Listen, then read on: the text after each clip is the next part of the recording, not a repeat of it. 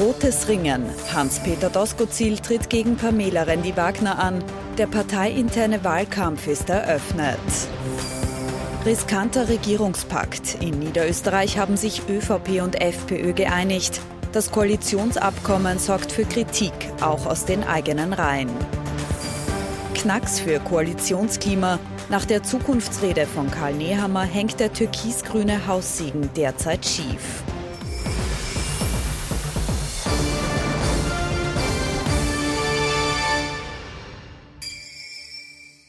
Herzlich willkommen zu unserem politischen Wochenrückblick. Ich freue mich, dass Sie wieder mit dabei sind und ich freue mich, dass Thomas Hofer mit dabei ist, unser Politikexperte. Schönen guten Abend, Herr Klapp. Und ich freue mich auch, dass unser Meinungsforscher Peter Heik mit dabei ist. Recht herzlich willkommen. Schönen guten Abend, hallo. Und ich glaube, Sie reden heute sehr gerne über die Politik und weniger gerne über Rapid. Wir reden eh nie über Rapid. Zu selten, ja. 0 zu 2. Wird schon besser das nächste Mal. Reden wir zu Beginn gleich über die SPÖ. Was gibt es Neues bei der SPÖ? Das Duell Hans-Peter Doskozil gegen Pamela Rendi-Wagner geht in die nächste Runde. Das ist ja an und für sich nichts Neues. Das haben wir in den letzten Wochen ja immer und immer wieder berichtet. Aber diesmal dürfte es wohl die entscheidende Runde sein. Freundschaftliches Bussi-Bussi gibt seit dieser Woche zwischen Pamela Rendi-Wagner und Hans-Peter Doskozil wohl definitiv nicht mehr. So wirklich beste Freunde waren die beiden ja ohnehin nie. Offenbar will er hier auch Herbert Kickl imitieren, der vor ein paar Wochen ja ähm, durch eine sehr destruktive Art den Parteivorsitzenden gemobbt hat in der FPÖ. Wenn nun manche sagen, die Sozialdemokratie müsse nach rechts rücken, dann meinen sie es nicht gut mit der Sozialdemokratie. Wenn wir für so sozialpolitische Fragen in der Sozialdemokratie nicht mit Herrn Schmidt sind, dann passt in der Entwicklung etwas nicht. Wenn wir diesen Diskussionsprozess nicht führen, dann wird uns das, was wir uns alle wünschen, einen sozialdemokratischen Bundeskanzler oder Bundeskanzlerin, dann wird uns das nicht gelingen. Seit dieser Woche dann sind die beiden ganz offiziell Konkurrenten. Am Dienstag schreibt Doskozil in einem Brief, dass er sich für den SPÖ-Chefsessel von Randy Wagner bewirbt. Am Mittwoch beschließen Parteipräsidium und Vorstand einstimmig, dass eine Mitgliederbefragung und ein Parteitag entscheiden sollen, wer die Sozialdemokratie künftig anführt. Ich glaube, es ist keine Kampfabstimmung, es ist eine Abstimmung, die im Wesentlichen dazu dient, die Partei wieder zu einen. Am Ende muss es so sein, dass wir dann danach gemeinsam an einem Strang ziehen, mit dem großen Ziel natürlich, die kommende Nationalratswahl auch erfolgreich zu bestreiten. Nach Jahren des SPÖ-internen Hickhacks hat der eine oder andere der SPÖ-Granten bereits einen ordentlichen Grant auf gut Wienerisch und ist froh darüber, dass nun eine finale Entscheidung getroffen werden soll einfach ein lächerliches Bild, das wir abgeben. Die Sozialdemokratie nicht verdient. Was wir liefern, ist ein Streit. Das ist genau nicht das, was die Leute erwarten. Und wer soll laut den Parteigranten das Rennen machen? Inhaltlich bin ich bei Hans-Peter Doskozil, daraus habe ich überhaupt kein Geheimnis gemacht. Wir haben Frau Doktorin Rendi Wagner zur Bundesparteivorsitzenden gewählt, auch mit starker Unterstützung der SPÖ Wien. Und von daher verdient sie auch die Unterstützung. Am Ende heißt es wohl einfach. Der Beste soll jetzt machen. Komplexe Frage einfach aufgelöst. Herr Ufer, wer hat sich denn da jetzt durchgesetzt? Wer ist denn der Profiteur? Ist es Hans-Peter Doskozil? Ist es Pamela Rendi-Wagner? Oder ist es eigentlich, wenn man ein bisschen größer schaut, Herbert Kickl. Ja, also es ist ganz klar, dass die SPÖ da jetzt nicht zu den Gewinnern zählt in dieser Woche. Innerhalb der SPÖ war es aber ganz klar, das muss man so sagen, ein Etappensieg für Hans-Peter Doskozil. Denn wie war das in der Woche davor? Äh, da haben Randy Wagner und andere äh, Verbündete versucht, ihn wirklich quasi in die Enge zu treiben, ins Eck äh, zu treiben. Und er hat mit diesem Brief, der aus meiner Sicht nicht unerwartet kam, mich hat es eher erstaunt, dass seine Kontrahenten geglaubt haben, er wird das einfach so akzeptieren sich da äh, sozusagen in der Defensive äh, wohlfühlen quasi, ähm, da hat er schon einen Befreiungsschlag äh, gesetzt. Und er hat jetzt seine Mitgliederbefragung, er hat sich zwar einen Entscheid gewünscht, aber das kommt sich eher auf selbe raus. Seines zwar bindend, das andere nicht, aber im Endeffekt kann man diesen Mitgliederentscheid oder die Befragung nicht ignorieren von Seiten des Parteitags oder der Parteispitze. Und jetzt hat er das, was er wollte. Er ist ganz sicherlich auch in der Pole Position, was jetzt die Entscheidung angeht. Das heißt aber nicht, dass er sicher gewinnt. Ähm, es gibt jetzt schon den Wahlkampf und man sieht schon von Seiten Randy Wagners und auch der Wiener SPÖ vor allem, äh, dass es da schon äh, zartes, wie soll ich sagen, äh, Negative Campaigning gibt, äh, wo man sagt, so, der mit ihm geht jetzt die SPÖ nach rechts, der Rechtsausleger und will vielleicht doch mit der FPÖ koalieren. Also da beginnt jetzt schon die Positionierung. Und das ist wiederum, komme ich zum Anfang zurück, äh, die große Gefahr natürlich insgesamt für die SPÖ, wenn dieses Rennen, anders als das letzte in Wien, wo Ludwig sich ja in einem sehr feinen, sage ich mal, in einer feinen Auseinandersetzung mit Schieder durchgesetzt hat, wenn das wirklich grimmig wird, wenn das äh, wie in den vergangenen Wochen und Monaten ähm, auch untergriffig wird, ähm, dann äh, könnte da durchaus ein gewisser nachhaltiger Schaden für die SPÖ entstehen. Und das muss die Sozialdemokratie, egal welches Lager jetzt, äh, eigentlich vermeiden. Jetzt reden wir mal über den Wahlkampf innerhalb der SPÖ. Äh, bei Ihrer Befragung, Herr Eick, wer hat die besseren Konzepte? Wer, wer ist da innovativer? Wer wird da besser wahrgenommen? Mit naja, Standpunkt jetzt diese Woche abgefragt. Äh, korrekt. Ähm, das ist die sogenannte Frage der Woche für ATV. Und wir haben gefragt, wer hat die besseren Ideen und Konzepte? Pamela Rendi-Wagner oder Hans-Peter Doskozil. Und das ist jetzt bundesweit. Und bundesweit ähm, hat Hans-Peter Doskozil, wenn Sie so wollen, die Nase vorn, 32 zu 24. Das Auffallendste an diesem ähm, Ergebnis sind ja die 44 Prozent, die sagen, weiß ich nicht, keiner von beiden. Das heißt, egal wer von den beiden jetzt dann ähm, das Rennen macht, am Ende des Tages wird schon noch breitere Wählergruppen von den eigenen Ideen und Konzepten mal überzeugen müssen. Interessant sind wie immer da die einzelnen ähm, Parteiwählerdaten und da sieht man ähm, das übliche Muster, möchte ich sagen. Im Bund ähm, ist Doskozil vorne. Das hängt auch damit zusammen, dass er einfach mit der Rechtslager ähm, überzeugen kann bei ÖVP-Wählern und insbesondere auch bei freiheitlichen Wählern und Wählerinnen. Währenddessen Pamela Rendi-Wagner ähm, im, im eigenen Lager äh, mit einem Faktor 2 zu 1 ähm, doch eine starke Positionierung hat.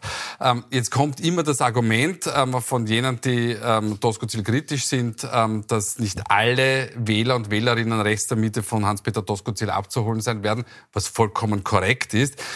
Vice versa muss man aber schon auch dazu sagen, dass es nicht so sein wird, dass äh, wenn Hans-Peter Doskozil Parteichef ist, dass alle SPÖ-Wähler und Wählerinnen direkt zu den Grünen hinüberlaufen. Also es ist, wird in beiden Fällen so sein, egal ob jetzt Rendi Wagner oder Doskozil das Rennen macht, dass sich wahrscheinlich ein größerer Teil der SPÖ-Wähler hinter dem, dem oder der neuen ähm, Parteichefin versammeln werden. Und dann muss man trotzdem schauen, dass man über diese Gruppen hinausstrahlt. Wie kann man sich denn das vorstellen? Wird es jetzt einen, einen Wahlkampf geben? Wird es Wahlkampftourneen geben? Es gilt doch, die eigenen Mitglieder und Mitgliederinnen zu überzeugen. Und bedeutet das, dass man in der Hauptrolle eigentlich, die man momentan in dieser Phase haben sollte, als, äh, auf der bundespolitischen Ebene, dass da die Handbremse angezogen wird? Äh, naja, natürlich ist, ist die Sozialdemokratie bis zu einem gewissen Grad äh, natürlich gebunden. Ähm, insofern ist es aber auch gut, dass man das äh, relativ flott abwickelt. Ich glaube, man möchte mit Ende Mai das schon fertig haben. Ähm, aber im, im Grund genommen ähm, ist da, ist es, da, gilt das, was der Kollege Hofer gesagt hat. Ähm, man muss schauen, dass das ein, ein, ein im besten Fall ein Wettbewerb der Ideen wird, ähm, wo sich dann einer oder der andere Kandidat eben durchsetzt. Ähm, ich kann mich erinnern, bei der Diskussion Schieder gegen Ludwig hatte man damals ja vorher auch, da gab es auch großes mediales Getöse vorher, das wird ganz furchtbar, das wird ganz schlimm. Und der linke Flügel, der ja jetzt hinter Randy Wagner steht, stand ja damals ähm, ähm, hinter Andreas Schieder und war eigentlich sehr, sehr Ludwig skeptisch. Und das war dann ein sehr, sehr spannender Wahlkampf, der dann eigentlich im Grunde genommen durchaus gesittet abgelaufen ist. Aber da muss man doch eine Frage nachstellen. Wer von den beiden wird dann nach Brüssel gehen? Doskozil oder Pamela Rendi-Wagner? Nein, ich glaube, da macht sich, was dann so. Also zuerst ja. mal Gratulation zum Gendern des Begriffs Mitglieder. Ähm, das war ganz spannend. Äh, aber ich glaube, es gibt jemand anderen, der sich äh, da Hoffnungen macht, und zwar ein gewisser Christian Kern, äh, der durchaus äh, vielleicht jetzt da bei Doskozil andockt, wissen wir noch nicht, werden wir sehen. Ähm, aber äh, Rendi Wagner hat ja auch in einer ZIP 2 äh, diese Woche schon gesagt, dass sie ähm, eigentlich dann geht, wenn sie unterliegt. Also insofern, äh, ja, weiß ich auch nicht, ob das jetzt unbedingt unbedingt in, in Doskozils Sinn wäre, sollte er das gewinnen. Äh, und umgekehrt ist es natürlich für ihn schon auch ein Schaden, oder wäre es ein Schaden. Also wenn es Randy Wagner gewinnt, na, dann kann er zwar ins Burgenland zurück oder kann dort bleiben. Er hat ja auch angekündigt, dass er erst äh, den Landeshauptmann quasi zurücklegt, wenn es dann in den Intensivwahlkampf äh, auf der Nationalratswahlebene geht. Ähm, aber damit rechne ich nicht. Nein, die Geschichte ist wirklich die, ähm, und das ist schon ein Unterschied zu Wien. Denn in Wien war es so, Ludwig hat gewonnen, zwar eindeutig, da war gar keine Frage. Und dann hat aber mit dem Amt des Bürgermeisters diese Brücken bauen können. Wenn jetzt beide, und Doskozil hat es schon angekündigt, mit einem Team quasi reinzugehen, ich nehme an, jetzt wird es bei Randy Wagner auch den Druck geben, äh, dass sie da nicht alleine antritt, sondern auch ein, eine Art Team vorstellt, ähm, dass das dann schon zu einer Verhärtung kommt. Und insofern muss eben die Sozialdemokratie aufpassen, dass das nicht abgleitet und dass das nicht eben zu einer Schlammschlacht wird, wie es das äh, in, in den vergangenen Monaten war. Denn wenn das passiert, äh, dann äh, haben wir eigentlich aber nur bei einer Partei amerikanische Zustände. Dort ist es ja nichts Neues. Nicht? Da gibt es die sogenannten Primaries, die Vorwahlen. Da gibt es das Schlammcatchen in jeder Partei oder in den beiden Parteien. Ähm, und ja, dann gibt es auch die Beschädigungen und dann für die, für die General Election, das heißt für den eigentlichen Wahlkampf äh, Demokraten gegen Republikaner, äh, wird man dann breiter von der Botschaft. Das sieht man im Übrigen schon bei Doskozil. Doskozil mit der Betonung, ja, ich will eher eine Dreierkonstellation mit Grün und Pink wo ich mir nicht ganz sicher bin, aber sei es drum. Ja, ich glaube, das ist auch einmal ein taktisches Manöver in dem Fall. Ähm, da versucht er jetzt natürlich äh, klar in Richtung, muss er auch, äh, auch aufgrund der Umfragen, nicht nur des Kollegen Hayek, äh, sozusagen wirklich einen Basisappeal entwickeln für die Sozialdemokratie. Jetzt helfen ihm ÖVP und FPÖ-Wähler potenziell gar nichts. Äh, und insofern äh, ist das eben die Gefahr für die Sozialdemokratie, dass das eben, wie wir es vorher gesagt haben, eskaliert. Sie haben ganz kurz Michael Ludwig angesprochen. Es gab eine Clubklausur der SPÖ im Burgenland und da gab es auch ein Video und da schauen wir jetzt gemeinsam kurz hinein. Der Wiener Bürgermeister Michael Ludwig. Es gibt eine Partei wie die unsere, die setzt darauf, sich um alle Menschen in der Gesellschaft zu kümmern, unabhängig woher sie kommen, unabhängig welchen wirtschaftlichen Hintergrund sie haben, weil sie einfach Menschen sind. Und das macht unsere Bewegung so stark.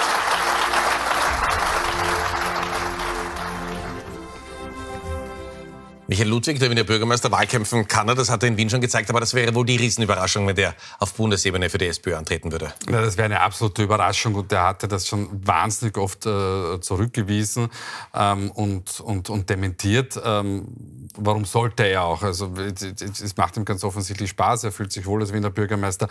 Ähm, es, es, gibt eigentlich keinen Grund für ihn zu wechseln. Das Risiko wäre, auf, auf, auf die Bundesebene zu wechseln, auch dazu ein großes, weil keiner sagte, dass, dass man gewinnt oder zumindest als Bundeskanzler Kanzler wieder aufwacht.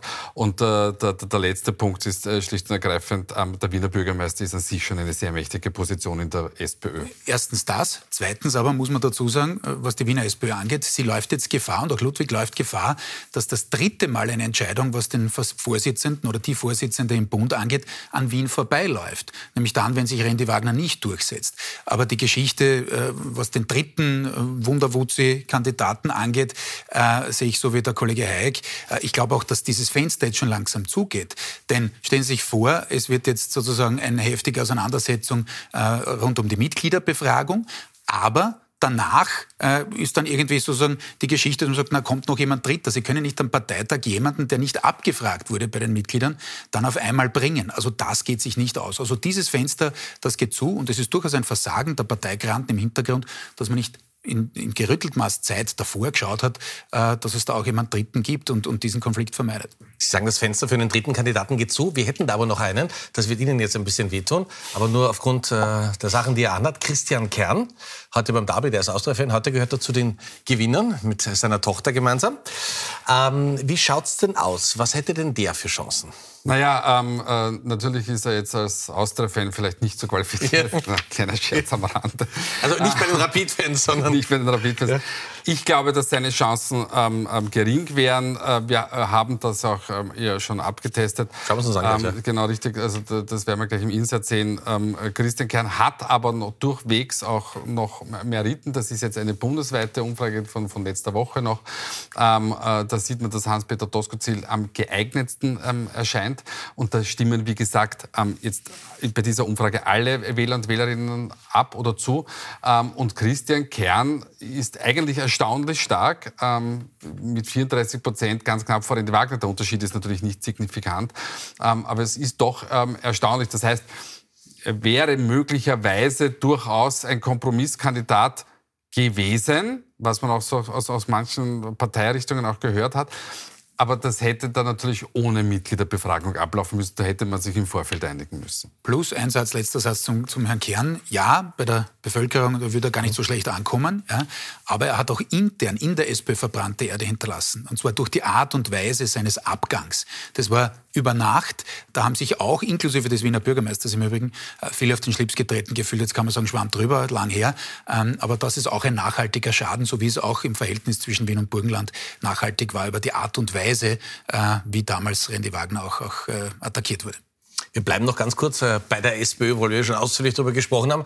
Und wir reden über David Ecker, das ist der Spitzenkandidat der SPÖ in Salzburg. Und der wird sich natürlich logischerweise über diese Debatten und über diesen Dauerkonflikt in keiner Weise freuen können. Herr Exim, äh, für die Salzburger Nachrichten eine Umfrage durchgeführt. Am 23. April wird in Salzburg gewählt und man könnte es jetzt optimistisch sagen, der dritte Platz wird sich für die SPÖ ausgehen. Äh, der, der, wird sich ja? definitiv ausgehen. Also, da, da, also traue ich mich raushängen, das wird fix äh, sein. Ähm, äh, das Erstaunliche an dieser äh, Befragung, und Sie wissen, wir sind nach Kärnten ein bisschen verunsichert in der, in der, in der, in der Branche, ähm, ist KPÖ Plus. Und das ist das, das, das wirklich Spannende. Also mit, wir haben in 6 Prozent ähm, haben wir sie eingeschätzt.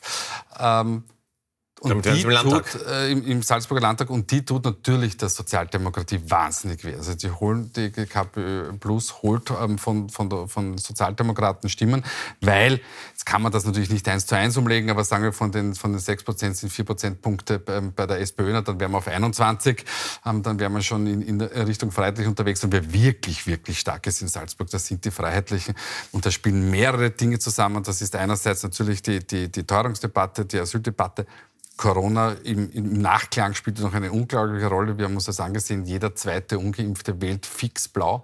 Ähm, und dann hat man mit Marlene Swarzek noch eine, eine wirklich sehr, sehr gute Spitzenkandidatin, die auch als einzige der ganzen Spitzenkandidaten binnen eines Jahres ihre ähm, Sympathiewerte wirklich stark steigern konnte. Also das wird für die Sozialdemokratie eine echte Herausforderung, das Ergebnis vom letzten Mal zu halten. Und jetzt müssen wir ganz kurz noch über die ersten reden, aller Voraussicht nach. Für die ÖVP nach dem, was man gewohnt ist in den letzten Monaten, ist es nicht so dramatisch, laut den Umfragen zumindest. Wäre es nicht ja? so dramatisch, wiewohl man schon dazu sagen muss, es ist auch für den Herrn Haslauer keine gute Nachricht, ja. wenn Frau Swatzek da wirklich deutlich heranrückt mit der FPÖ. Es kommt dann noch ein Faktor dazu, das letzte Mal war die FPÖ de facto gespalten, da gab es auch noch Karl Schnell mit 4,5 Prozent. Das heißt, die nimmt sie so im Vorbeigehen mit. Also da ist der, der Sockel einfach schon deutlich höher. Äh, aber es ist auch für ihn schwierig und er kommt natürlich von einem niedrigeren Sockel, als das bei Mikl Leitner der Fall war oder auch bei Kaiser oder auch bei äh, der Tiroler ÖVP im vergangenen Jahr. Das heißt, er kommt nur von 38 und insofern ist der Puffer zum Zweiten so groß nicht. Ähm, jetzt laut der Umfrage von Kollegen Heik bleibt er zwar vorne, aber das schiebt sich vorne schon zusammen. Und wenn wir jetzt, äh, wenn wir heute noch darüber reden, jetzt dann äh, über die Koalitionsbildung in Niederösterreich, also da ist jetzt natürlich die Nervosität sehr, sehr hoch und aufgrund dieser Gemengelage, gerade Salzburg war coronamäßig sehr, sehr heikel, äh, auch stimmungsmäßig Politik im, im Land, vielleicht weniger in der Stadt, aber doch im Land. Ähm, also das wird schon auch eine spannende Wahl dann knapp nach Ostern. Also das heißt, Sie haben es eh schon angekündigt, wir reden jetzt über die neue Regierung in Niederösterreich. Sie werden sich wundern, was alles möglich ist. Sie erinnern sich, Norbert Hofer hat das im Präsidentschaftswahlkampf 2016 gesagt. Ich bin mir nicht sicher, ob er da die Zusammenarbeit auf Regierungsebene 2023 in Niederösterreich schon vorausahnen könnte. Denn das gilt jetzt momentan für Niederösterreich. Wer den Ruf Niederösterreichs schädigt, der kann kein Partner sein, hat Johanna Mikl-Leitner ja Udo Landbauer, dem Spitzenkandidaten der FPÖ, ausgerichtet. Und der war auch nicht recht zimperlich. Er hat gesagt, wer einen solchen Charakter hat, der hat an der Spitze nichts verloren. Wir sind uns einig, in Hollywood hätten die nie zusammengefunden, in der Politik geht's aber irgendwie.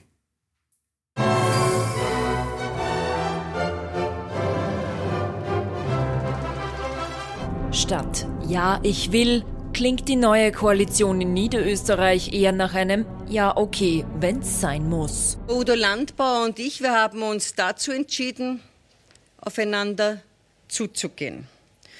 Und das ist für uns beide sicherlich ein schwerer Weg, der schwierigere Weg. Für mich ist die Entscheidung ganz klar. Das Wohlergehen der eigenen Bevölkerung steht ganz einfach über persönlichen Befindlichkeiten. Die beiden müssen wohl noch so manchen Angriff der letzten Jahre verdauen. Die Tiefpunkte. 2017 nennt Udo Landbauer Mick Leitner eine Moslemmama. 2018 sorgen dann nationalsozialistische Liederbücher aus Landbauers Burschenschaft für einen Skandal.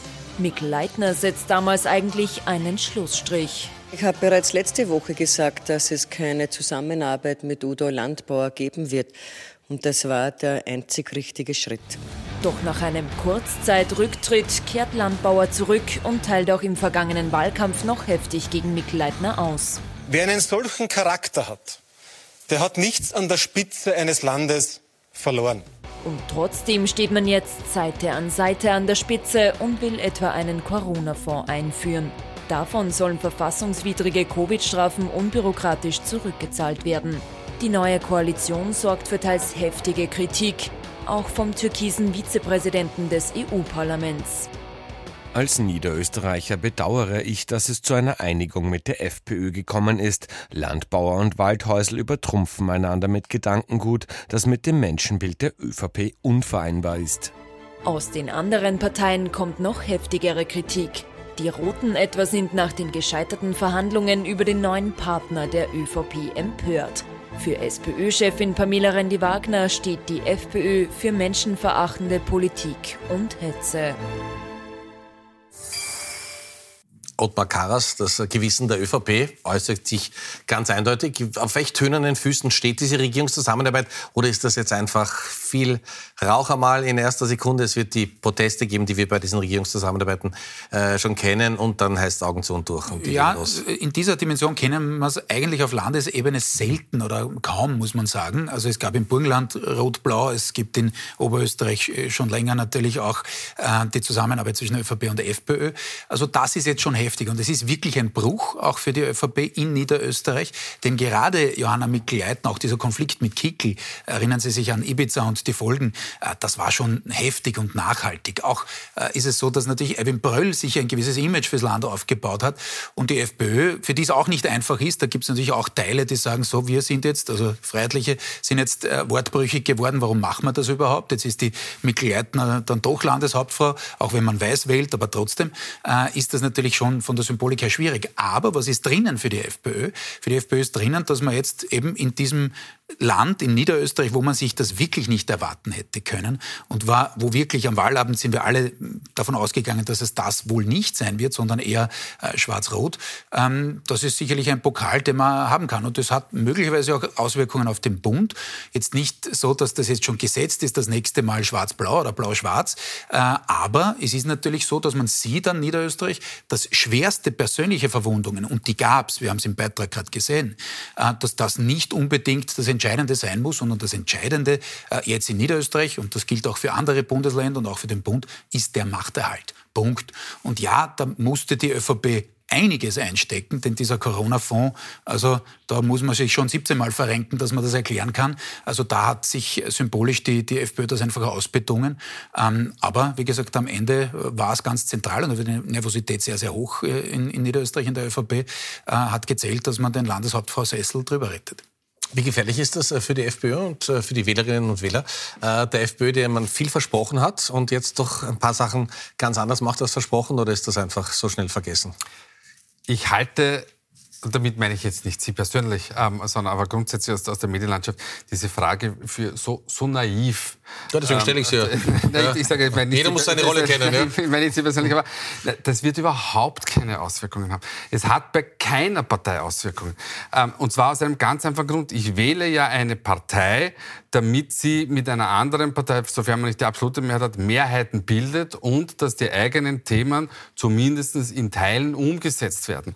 Niemand in der blauen Wählerschaft wird Udo Landbauer einen, einen Vorwurf machen, dass man jetzt doch in diese, in diese Regierung gegangen ist. Ähm, und wahrscheinlich sind tendenziell eher sozialdemokratische Wähler und Wählerinnen verschnupft, dass es der Herr Hergovich ähm, und, und Kollegen und Kolleginnen einfach verbockt, verschlafen oder was auch immer haben. Weil die sind jetzt nicht drin. Und wenn der Herr Hergovich dann dann morgen vielleicht ähm, Kanal- und Baurecht bekommt als Landesrat, na, dann wünsche ich ihm viel Spaß. Also dieser Gedanke, dass, ich, dass, dass die, die Wähler und Wählerinnen dadurch verschreckt sind, der ist wirklich, also wirklich, der ist grundnaiv und, und schlicht und ergreifend ohne jegliche Berechtigung. Johanna Mikl-Leitner, bei ihr spürt man schon, dass die Nerven ein bisschen blank liegen. Ein Kollege von uns, einer unserer Puls24-Reporter, Christoph Kammer, hat bei der Pressekonferenz gefragt, wenn man sich das Regierungsprogramm durchschaut, da kommt der Klimaschutz äh, doch kaum vor und so hat sie darauf geantwortet. Ich weiß nicht, ob Ihres Akzentes, ob Sie Niederösterreicher sind. Niederösterreich ist ein Flächenbundesland, das größte Bundesland in Österreich, eine Breite, wo wir leider keine U-Bahnen haben wie in Wien. Also für die FPÖ-Wählerinnen und Wähler ist es egal, was ist mit Johanna Mikl-Leitner und was ist für die ÖVP. Naja, äh, das ist jetzt nicht so naiv, die Frage. Wird schon besser. Man merkt, man merkt, schon, man merkt schon die Geschichte, dass, äh, dass das natürlich, dass es ihr nahe geht, dass das wirklich das Nervenkostüm wirklich angezehrt ist. Äh, was sie gemeint hat, war natürlich irgendwie, man ist am flachen Land aufs Auto viel eher angewiesen als in der Großstadt. Aber was schon bemerkenswert ist, gerade die Achse Wien-Niederösterreich war eine immer funktionierende. Das war bei Bröll und Häupl so, das war auch bei Mikl Leitner und Ludwig so. Äh, und jetzt muss man dann natürlich auf Seiten der ÖVP aufpassen in der Rechtfertigungsstrategie äh, dieser jetzt schwarz-blauen, äh, dieses Arbeitsübereinkommens, eine Koalition in dem Sinne ist es ja nicht, weil es ja tatsächlich auch der Proporz ist in Niederösterreich, die SPÖ ist ja auch in der Regierung, aber dass man da jetzt nicht, nicht kippt in die Richtung. Also das ist jetzt schon äh, eine, eine Zuspitzung, die für die Landeshauptfrau alles andere als angenehm ist. Schauen wir jetzt nochmal nach Wien und schauen wir zu Karl Nehammer und zu seiner Rede als Bundeskanzler. Diese Rede hat ja auch für jede Menge Verstimmungen gesorgt, und zwar in der Regierung und in der Zusammenarbeit mit den Grünen.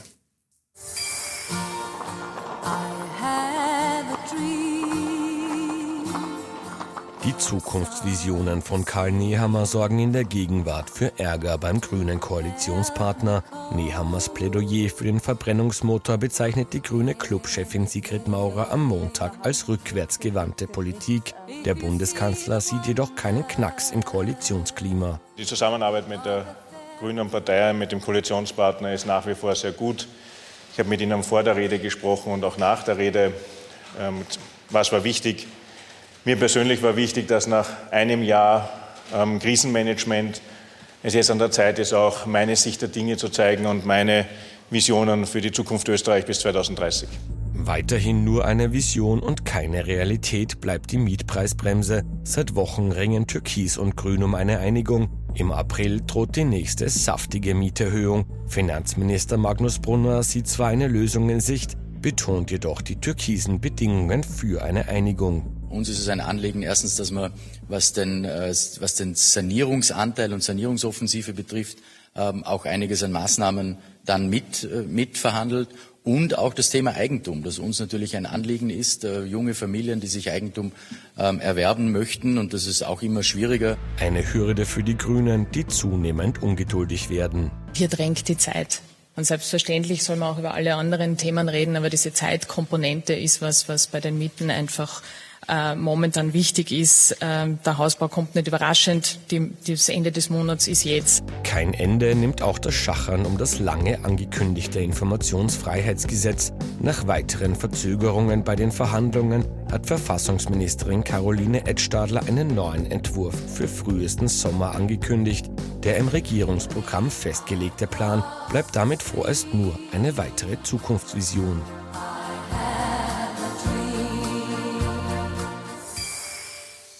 Diese Rede hat den Grünen schon keine Freude gemacht. Jetzt die Zusammenarbeit in Niederösterreich sagen manche, das könnte auch vielleicht ein bisschen ein Schleusenöffner sein. Äh, kommt der Punkt des langsam, wo es für die Grünen gefährlich ist und wo man einen guten Punkt suchen sollte, um abzuspringen aus dieser Koalition? Naja, ich glaube, äh, sie sind ein bisschen hin und her gerissen. Es ist ein bisschen hü-rot und zwar bei beiden, nicht? Wir haben näher mal gehört und die Rede haben wir vergangene Woche schon äh, sehr ausführlich analysiert. Da hat er versucht, sich was zu trauen in Richtung der ÖVP-Zielgruppen, ein bisschen angeschlossen an der inhaltlichen Positionierung eines gewissen Sebastian Kurz. Äh, der dann zwar später natürlich mit den Grünen koaliert hat und die Koalition begonnen hat, aber von seiner Positionierung deutlich stärker bei den Freiheitlichen war. Äh, und jetzt hat er dann gesagt, na gut, äh, so war es ja eigentlich nicht gemeint und außerdem ist ja die Perspektive 2030 und nicht gleich. Das heißt, die ÖVP will natürlich in dieser Koalition bleiben, denn angesichts der aktuellen Umfragewerte, na, was bleibt einem übrig? Also jetzt kann man nicht ziehen und die Reißleine betätigen oder ziehen. Ähm, bei den Grünen ist es grundsätzlich was anderes. Ja, das stimmt. Allerdings war es auch gleich nach der Rede eine etwas verhatschte Reaktion. Damals hat man 48, 72 Stunden gebraucht, um da klar Position zu ziehen. Also eigen beziehen. Das hätte eigentlich schneller gehen können. Da hätte man gleich nach der Rede schießen können. Man hätte auch eine Liste auf den Tisch legen können und sagen können, Moment einmal, wir haben eigentlich den Machthebel und folgende drei Geschichten müssen jetzt sofort sein. Ja, also Informationsfreiheit, äh, Klimaschutzgesetz etc. Äh, und da die ÖVP unter Druck zu bringen. Denn noch einmal, die Volkspartei kann sich derzeit nicht leisten. Was jetzt die Geschichte angeht, Niederösterreich, Gott, Das wissen beide, da sind sie Realisten und nicht naiv, äh, um bei dem Wort zu bleiben von vorhin es ist klar, dass Schwarz-Grün sich das nächste Mal einfach nicht ausgehen wird. Das heißt, das ist jetzt mal eine One-Term-Geschichte, also eine Legislaturperiode und dann gibt's was anderes. Wie das andere ausschaut, das ist eine zweite Geschichte, aber diese Form der Koalition wird es danach einfach nicht mehr geben. Einen Punkt, den Nehammer ja in dieser Rede gemacht hat, sehr, sehr ausführlich. Er hat gesagt, er ist gegen das Aus für den Verbrennermotor und wie sehr er da die Meinung der Bevölkerung teilt und wie gut dieser Saga angekommen ist. Darüber reden wir gleich weiter. Wir machen eine kleine Pause und sind in wenigen Minuten wieder zurück.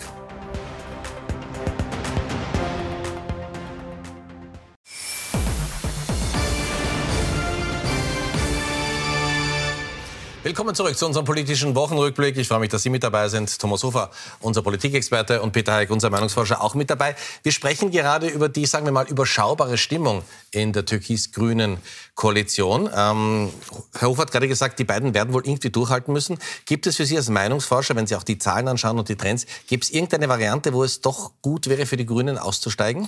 Nein, äh, äh, ganz simpel, äh, auch aufgrund der Zahlen nicht. Und warum ist das so? Weil man jetzt den Führungsstreit in der Sozialdemokratie hat und nicht weiß, wie sich die Sozialdemokratie entwickelt. Warum ist das wichtig? Weil man ja eigentlich liebend gerne ähm, eine, eine Drei-Parteien-Koalition mit Neos, weil eine Zwei-Parteien-Koalition mit Sozialdemokraten geht sie sicher nicht aus, und so eine Drei-Parteien-Koalition bilden möchte. Und also wie der heißt, Entschuldigung, ÖVP? Nein, Sozial, Grün, Sozial, Sozialdemokraten, Grüne, Neos. Ja, und äh, das, das, das wird sich es, es, ist eine Wackelgeschichte und es wird besonders dann wackelig, wenn nämlich noch vielleicht eine andere Liste, also Dominik Platzny etc. antritt, dann wird die Geschichte sowieso sehr prekär. Und deswegen gibt es eigentlich äh, für keine Partei interessanterweise eine, eine echte Option. Und eigentlich müssen alle darauf hoffen, bis auf die Freiheitlichen, weil denen ist das egal, ähm, dass man ähm, ruhigen Gewassers äh, ins Jahr 2024 kommt. Vielleicht einigt man sich in der Koalition, dass man sagt, wir warten nicht den Herbst ab, sondern wir gehen gemeinsam in, im, im, Frühjahr oder besser gesagt im Frühsommer in eine, in, eine äh, in eine Wahl. Und grundsätzlich wissen beide Regierungspartner, dass sie jetzt schon langsam in den Wahlkampf starten. Die ÖVP war ja nirgendwo in den letzten zwei Jahren äh, oder eineinhalb Jahren und musste jetzt einmal ein bisschen Farbe beginnen. Die Grünen plakatieren auch das Klimaglück etc. Das heißt, beide wissen, sie müssen jetzt mit dem Wahlkampf beginnen. Was nur eins, äh, was, was nur schon ist, äh, wir haben es im, im, im Vorgängerbeitrag vor der Pause gesehen, natürlich beim Thema Mietpreisbremse etc. Man muss aufpassen, dass da nicht nur mehr der Streit dominiert. Das heißt, man braucht schon ein paar Themen, wo man schon noch was weiterbringt und wo man schon noch sich einigen kann. Also das darf man nicht außer, außer Acht lassen. Es war schon einmal so, nämlich am Beginn des Jahres, dass man das, den Eindruck hatte, hoppala, die streiten eigentlich nur noch. Dann kam die Klausur, vor allem mit grünen Themen. Und dann kam die Nehammer-Rede und dieses Veto gegen eine ausführenden Verbrennermotor. Hat er da den, den Nerv der Österreicherinnen und Österreicher getroffen? Da hat er den Nerv der Österreicherinnen und Österreicher getroffen. Ähm, zwei Drittel ähm, äh, lehnen auch dieses, dieses Verbrennerverbot mit 2035 ab. Das ist der große Balken da mit 63 Prozent. Ähm, er hat den Nerv damit getroffen, die Frage ist, was hat das in einer Kanzlerrede zur Lage der Nation verloren? Also, weil das ist ein, ein nennen wir es halt Sachthema. Also, da hat man versucht, natürlich ähm, ein paar Punkte zu machen, auch in Richtung äh, beginnender Wahlkampf. Aber ja, bei dem Thema kann er punkten. Wir sind schon fast am Ende der Sendung angelangt, aber noch nicht ganz. Wie gewohnt gibt es am Ende die Top und Flops. Wer ist in dieser Woche besonders positiv aufgefallen und wer hätte es durchaus besser machen können? Wir haben die beiden Herren getrennt voneinander gefragt. Ich bin gespannt, was wir heute sehen. So, hier kommt die Grafik. Ja, äh, bei mir ist es jetzt ganz äh, rasch, wiewohl auch die Wahl von, vom Kollegen Hayek äh, ein Thema war bei mir, aber äh, Verlierer der Woche trotz äh, dieser Regierungsbildung in, in, Niederösterreich die SPÖ, weil das einfach fortgesetzt eine Geschichte ist, die sich immer wieder aufbaut. Schon langsam beginnt auch dieses Negative Campaigning und die Fremdpositionierung des jeweils anderen Lagers. Da muss man sich einkriegen und wirklich versuchen, dass, wie das in Wien auch gelungen ist, gesittet über die Bühne zu kriegen. Hans-Peter Doskozil, mal in dieser Woche, es ist ja nur eine, ein Ranking für diese Woche, weil er sich einfach gut aus der Defensive gehievt hat, da einen Punkt gemacht hat. Äh, ja, er ist jetzt in der Pole Position, heißt aber nicht, dass er es gewinnt. Also er muss sich da schon auch äh, eben auf die sozialdemokratische Basis einstellen, denn ÖVP und FPÖ werden ihm da nicht helfen. Äh, die fürchten sich zwar ein bisschen, dass, dass er die SPÖ übernimmt, äh, weil das dann für die stressiger wird, ähm, aber in der Woche hat er sich mal mit einem guten Schachzug, panonisches House of Cards, äh, da aus der, aus der Misere mal vorerst äh, rausmanövriert. Herr, ich weiß nicht, ob es daran liegt, weil Rapid heute 0 zu 2 verloren hat, aber sie haben 45 Sekunden. Unglaublich. Ja, was für ein also, Luxus. Der Flop der Woche ist die niederösterreichische Volkspartei und jetzt nicht, wie man vermuten könnte, weil sie eine Koalition mit den Freiheitlichen eingegangen ist, mein Gott, das, das ist so, sondern ähm, weil man gemeinsam mit den Freiheitlichen eine Prämie aussetzen möchte für Wirtshäuser, die dann aber traditionell kochen müssen. Und äh, warum ist das bei der Volkspartei ähm, so, so tragisch eigentlich? Weil man sagt, man ist eine Wirtschaftspartei und eigentlich müsste eine Wirtschaftspartei in diesem Zusammenhang sagen, also bitte, das lassen wir den Markt entscheiden, wo ein Wirtshaus aufsperrt und wo nicht. Ähm, Top der Woche, für alle, die nicht kennen, Ferdinand Dudenhöfer, ähm, seines Zeichens äh, Autopapst, das heißt Wissenschaftler, Wirtschaftswissenschaftler und Autopapst äh, in, in, Deutschland. Warum? Ähm, weil er, sie Verbrennungsmotor, gesagt hat, wir müssen ähm, das mit dem Verbrennungsmotor vergessen und zwar nicht wegen Umweltschutz, sondern er hat gesagt, wir bleiben sonst technologisch hinter China und den USA zurück und wenn wir technologisch zurückbleiben, dann bleiben wir auch bei den Arbeitsplätzen zurück. Das habe ich mal eine gute Aussage gefunden. Meine Herren, herzlichen Dank. Ich darf mich auch bei Ihnen fürs Zuschauen bedanken. Vielen Dank, dass Sie mit dabei waren. Wir freuen uns, wenn Sie in den Podcast unserer Sendung reinhören und wir freuen uns ganz besonders, wenn wir uns heute in einer Woche wiedersehen. Schöne Woche, kommen Sie gut durch die nächsten sieben Tage.